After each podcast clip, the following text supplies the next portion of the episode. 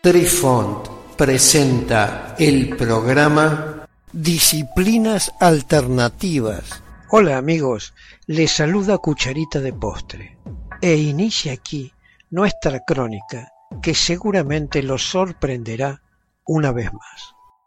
Apreciamos sentir tu presencia. Comunícate con nosotros.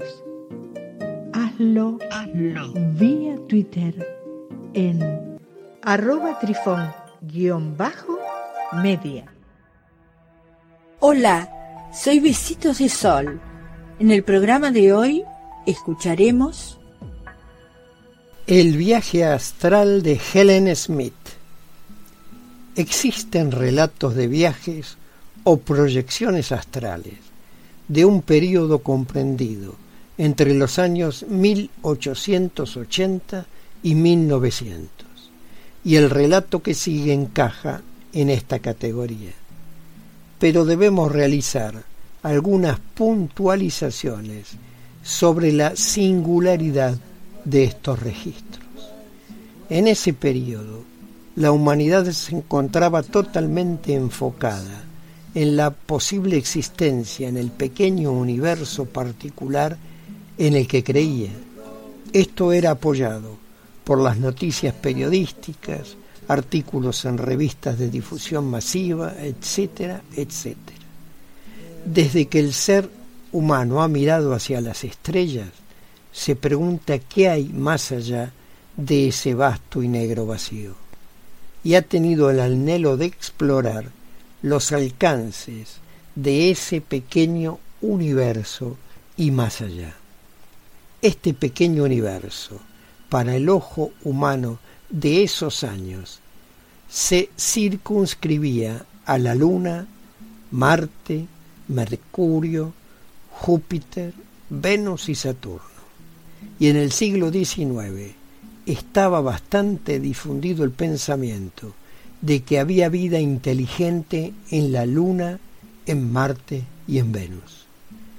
Pero no se conocían noticias sobre exoplanetas, con capacidad de albergar vida, ni nada que se le pareciese. La primera detección confirmada de un planeta extrasolar se hizo en el año 1995 por los astrónomos Mitchell Mayor y Didier Kellos.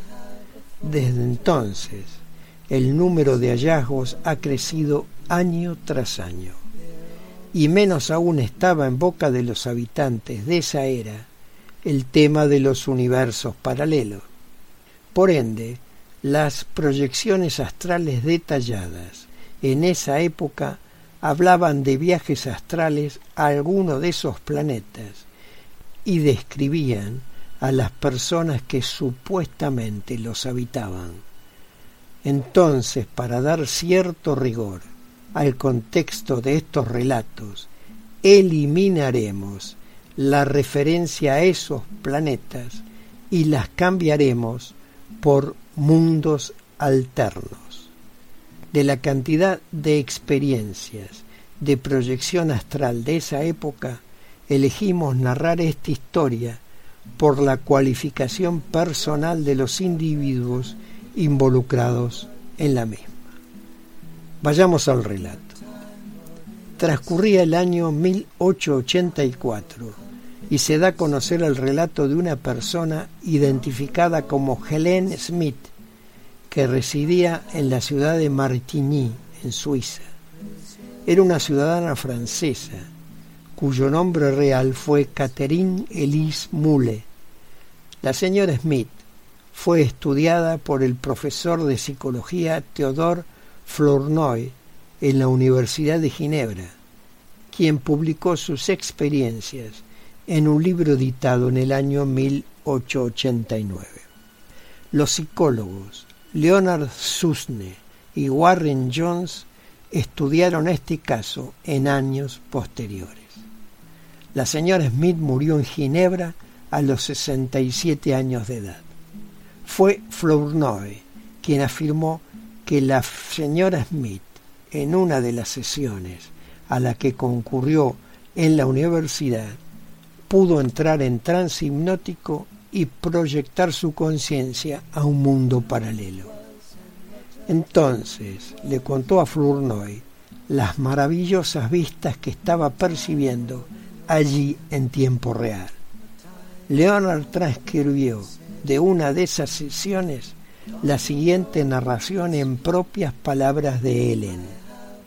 Ellen percibió en la distancia y a una gran altura una luz brillante. Entonces sintió un temblor que casi hizo que su corazón dejara de latir, después de lo cual le pareció que tenía la cabeza vacía y que ya no estaba en su propio cuerpo. Se encontró dentro de una densa niebla que cambió sucesivamente de azul a un intenso color rosa, luego a gris y por último a negro. Ella estaba flotando, dice, y luego vio una estrella que se hace más grande, siempre más grande, y finalmente se vuelve tan grande como una casa. Helen siente que está ascendiendo y que, a pesar de que se había sentido incómoda, poco a poco va encontrándose mejor. Helen luego comenzó a realizar una descripción de todas las cosas extrañas que se presentaban a su vista y que le causó tanta sorpresa como distracción. Carros sin caballo ni ruedas, emitiendo chispas al deslizarse, casas con fuentes en el techo, una cuna con cortinas, un ángel hecho de hierro con las alas extendidas, etc. Lo que parecía menos extraño eran personas exactamente iguales a los habitantes de nuestra tierra, excepto que ambos sexos llevaban una misma especie de uniforme, que estaba formado por pantalones, muy amplios y una blusa larga, ajustada alrededor de la cintura y decorado con varios diseños.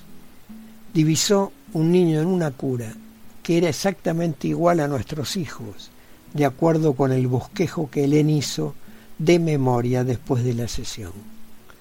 En la década del 1900, una dama rica espiritualista estadounidense llamada Sarah Jackson contrató a la señora Smith para continuar documentando sus experiencias. Queridos amigos, los esperamos en nuestro próximo encuentro con un nuevo artículo que estamos seguros será de vuestro interés. Un cálido abrazo para todos. Adiós. Apreciamos sentir tu presencia comunícate con nosotros. Hazlo, Hazlo. vía Twitter en arroba trifón-media.